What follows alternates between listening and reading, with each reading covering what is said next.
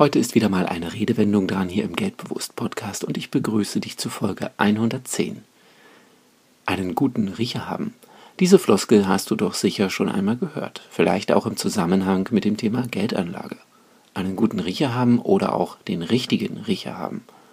Das bedeutet Gespür für etwas haben, eine richtige Vorahnung haben, etwas voraussehen, ein gutes Urteilsvermögen für etwas haben.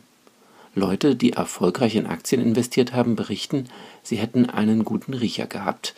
Menschen, die eine Immobilie erworben haben, bevor die Preise durch die Decke geschossen sind, behaupten von sich, einen guten Riecher gehabt zu haben. In welchen finanziellen Situationen hattest du bereits den richtigen Riecher? Teile gerne deine Erfahrungen auf meinem Blog unter geldbewusst.wordpress.com.